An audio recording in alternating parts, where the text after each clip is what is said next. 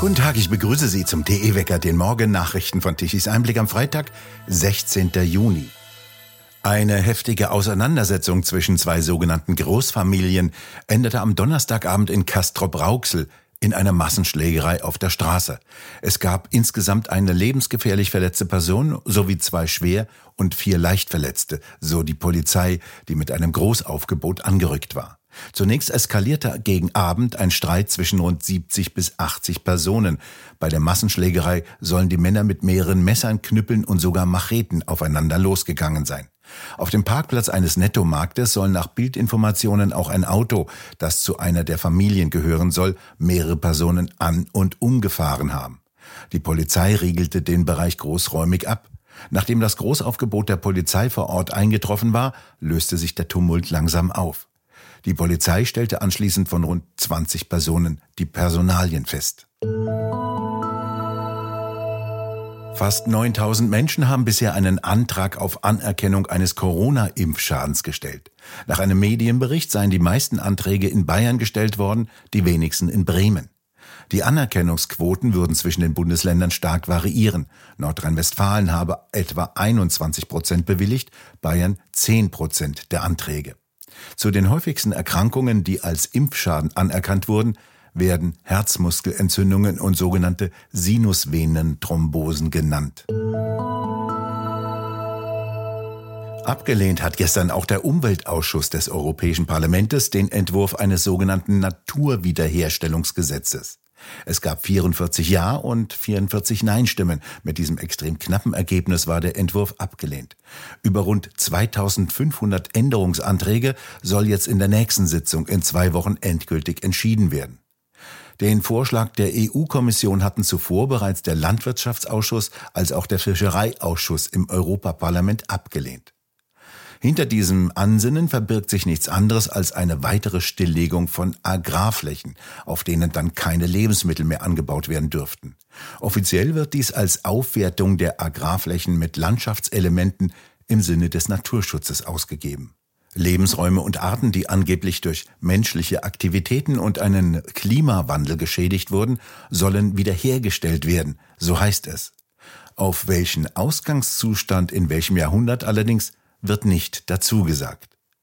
Dafür sollen mindestens 20 Prozent der gesamten Flächen bis zum Jahre 2030 stillgelegt werden. Dies würde zusammen mit einem Verbot der Düngemittel zu einem weiteren drastischen Rückgang der Lebensmittelproduktion in der EU beitragen und die Knappheit von Nahrungsmitteln vorantreiben. Die Endabstimmung steht zwar noch aus, das Ergebnis aber wird als Ohrfeige für die Kommission und für den linksradikalen EU-Kommissar Timmermans gewertet. Der hatte zuvor noch auf einzelne Abgeordnete Druck auszuüben versucht. Über eine Milliarde Euro Steuergelder hat die Bundesregierung gestern auf der Geberkonferenz für Syrien zugesagt. Damit solle das Land die Flüchtlingskrise in Syrien und in der Region bewältigen. Die EU hat weitere Gelder in Höhe von 560 Millionen Euro bei dem Treffen in Brüssel zugesagt. Der EU-Außenbeauftragte Borrell meinte bei der Zusage der Gelder, unglücklicherweise habe es in den vergangenen Jahren wenig Fortschritte, sehr wenig Fortschritte hin zu einer Lösung des Syrien-Konfliktes gegeben. Die Vorsitzende des Ausschusses für Menschenrechte und humanitäre Hilfe im Bundestag sagte, die dringend notwendigen Gelder dürften nicht in die falschen Hände geraten. Nach den Corona-Toten kommen jetzt die Hitzetoten, das sagt zumindest Karl Lauterbach und der ist Bundesgesundheitsminister.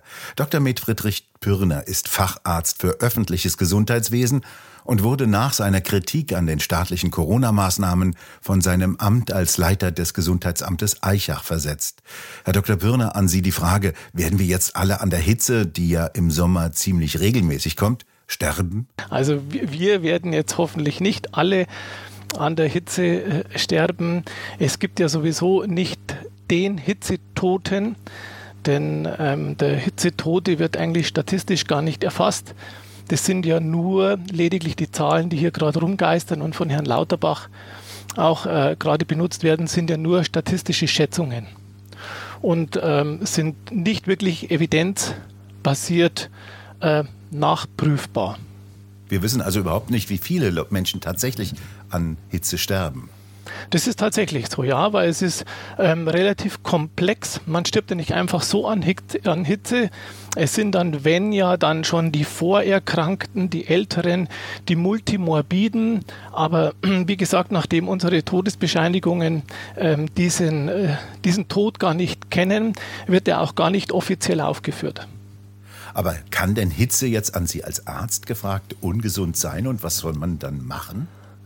Ja, natürlich. Hitze kann ungesund sein und Hitze kann natürlich auch töten. Ähm, das ist gar keine Frage, denn ähm, der, der, der, Körper, der hitzt sich innerlich auf, jetzt versuche ich das ganz einfach zu erklären, ähm, und möchte dann eben diese Hitze loswerden. Dazu weitet er die Gefäße und ähm, dann fällt der Blutdruck ab.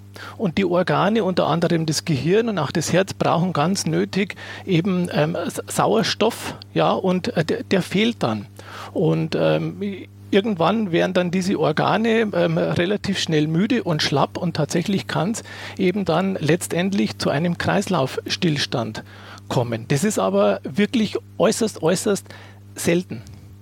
Also der Mensch ist von seinem Organismus her auf die Hitze eingestellt und der kann ja auch schwitzen. Ja, richtig, der kann schwitzen. Das ist richtig. Nur jetzt ist halt manchmal, ähm, leider sind die Umstände so, dass dann eben zu viel ähm, Hitze produziert wird, beziehungsweise von außen Hitze auf den Körper einstrahlt und der kann eben diese Hitze nicht mehr loswerden. Und letztendlich versucht er das dann zu regulieren und ähm, ja, macht dann die Gefäße weit, alles versackt, also das Blut versackt, die, Sauer, äh, die Organe werden immer mit Sauerstoff ähm, versorgt und letztendlich kollabiert der Mensch dann. Das kann es schon geben, aber jetzt muss man sich natürlich vorstellen, wie oft passiert denn das so? Ja, also wir, wir, wir, wir, die meisten Menschen werden ja hoffentlich es schaffen, dass man sich in den Schatten retten kann. Die meisten werden ja wohl in der Lage sein, sich ähm, eine Trinkflasche mitzunehmen mit Mineralwasser oder mit äh, Tee, sodass man also der Hitze tatsächlich nicht ähm, einfach bedingungslos ausgesetzt sein wird. Also hier, glaube ich, übertreibt der Herr Lauterbach mal wieder ganz besonders, um uns einfach ein bisschen Angst zu machen. Es ist ja verwunderlich, warum Lauterbach ausgerechnet das jetzt erzählt. Warum kommt er damit jetzt um die Ecke? Hm, da müsste man am besten selber fragen. Vielleicht ist ihm langweilig. Ich persönlich glaube, ähm, dass er eben gemerkt hat, dass äh, die Pandemie nun durch ist. Mit äh, der Pandemie selbst ähm, hat er nichts mehr äh, reißen können. Er hat gemerkt, dass er viele Dinge, die er erzählt hat, dass die einfach barer Unsinn waren. Und nun kommt er eben mit was Neuem daher. Vielleicht steckt da auch ganz was anderes dahinter. Ähm, ich mag das jetzt gar nicht so weit ausführen. Ich persönlich glaube einfach, der Herr Lauterbach, der sucht sich immer wieder eine neue Spielwiese und ich glaube auch, das ist jetzt so eine berühmte Nebelkerze, weil er eben merkt, er kommt mit seinem Job überhaupt gar nicht zurecht als Gesundheitsminister. Also es sind so viele Baustellen, er selbst schafft es gar nicht. Hier adäquate Lösungen zu bringen für bestimmte Dinge, die wir jetzt eben oder Probleme, die wir im Gesundheitssektor haben. Und so öffnet er jetzt einfach eine neue Spielwiese und mit der kann er wieder ein bisschen punkten. Er kann die Bevölkerung wieder ein bisschen in Panikmodus äh, stecken und hofft natürlich jetzt, dass man ihm wieder ein bisschen zuhört und eine Bühne äh, bietet. Und das machen wir beide ja auch tatsächlich gerade. Wobei er vergessen hat zu sagen, die Kälte ist eigentlich das viel Schlimmere für den Menschen. Erfroren ist man ja leichter.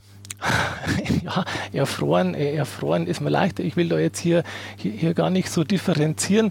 Ähm, ich gehe einfach vom ganz normalen Menschenverstand aus. Und wenn wir jetzt anfangen, uns für viele Dinge staatliche Regelungen ähm, zu, zu holen, dann glaube ich, irgendwann wird der Mensch seine, seine Selbstständigkeit ähm, verlieren. Ja, was kann man denn machen, wenn es draußen wirklich warm ist? Ich gehe doch dann bitte in den Schatten. Ich trinke ausreichend. Ich ziehe mich luftig und locker an.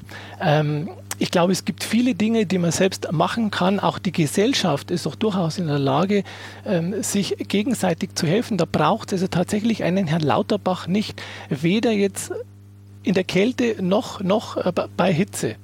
Ja, es ist vollkommen egal. Ich glaube, wir müssen wieder lernen, ein bisschen mehr Eigenverantwortung äh, zu übernehmen. Aber der Herr Lauterbach möchte genau das Gegenteil. Der will ähm, uns bevormunden und mit staatlichen Regeln zuschütten und uns vorschreiben, wie wir zu leben haben und was wir tun müssen. Und das halte ich einfach nicht für richtig. Herr Pirner, vielen Dank für das Gespräch. Sehr gerne.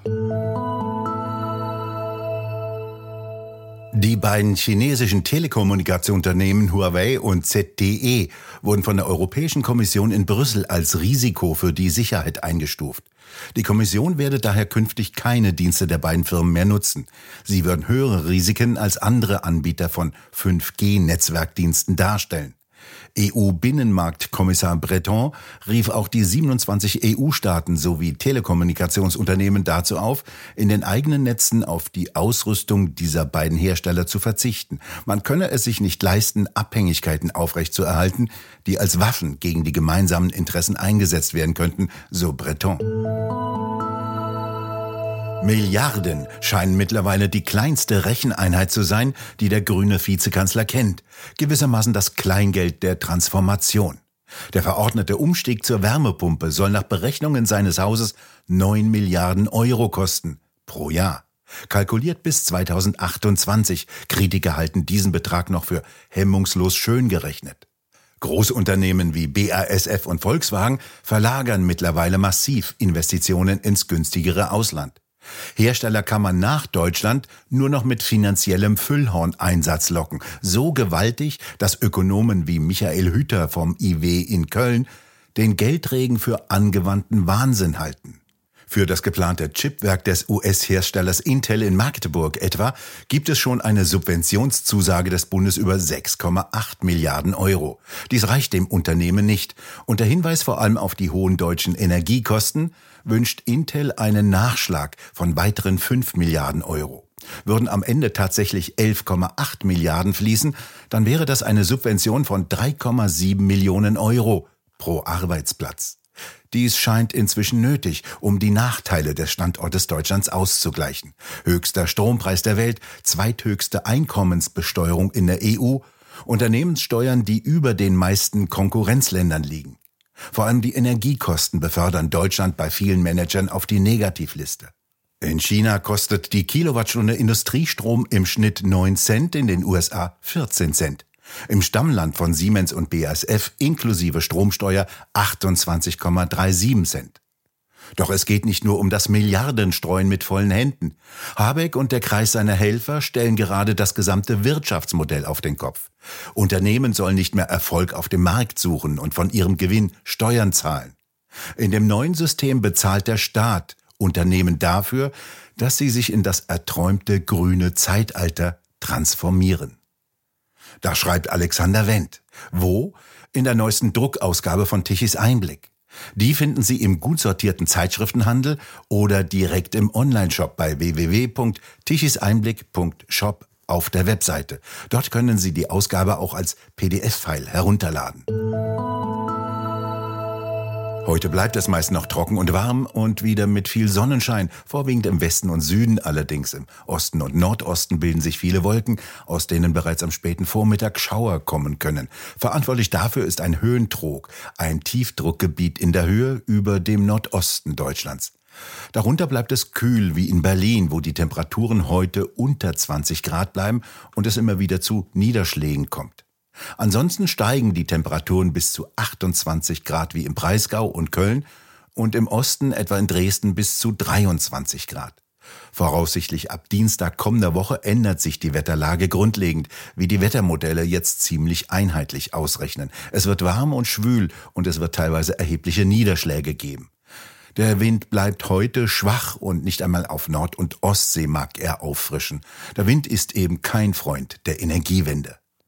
Und damit zum Energiewende-Wetterbericht von Tichys Einblick. Dies merken wir daran, dass die rund 30.000 Windräder schon wieder fast nichts liefern. Gestern Mittag um 12 Uhr kamen knapp drei Gigawatt an elektrischer Leistung von den Windrädern. Die Photovoltaikanlagen haben um 12 Uhr mittags 34,6 Gigawatt geliefert. Deutschland benötigte um 12 Uhr mittags allerdings die elektrische Leistung von 68 Gigawatt. Die konventionellen Kraftwerke haben um 12 Uhr mittags 21 Gigawatt dazu beigetragen. Bereits um 7 Uhr morgens musste Deutschland die erhebliche Menge von 11,4 Gigawatt an elektrischer Leistung importieren, bei einem sagenhaft teuren Strompreis von 166 Euro pro Megawattstunde. Der sank dann zwar mittags um 12 Uhr auf 92 Euro, um am Abend wieder auf 156 Euro zu steigen. als nämlich bei Sonnenuntergang von den Photovoltaikanlagen nichts mehr kam. Insgesamt musste Deutschland gestern mindestens 109 Gigawattstunden an Strom importieren. Wir bedanken uns fürs Zuhören. Schön wäre es, wenn Sie uns weiterempfehlen. Weitere aktuelle Nachrichten lesen Sie regelmäßig auf der Webseite tichiseinblick.de und wir hören uns morgen wieder, wenn Sie mögen.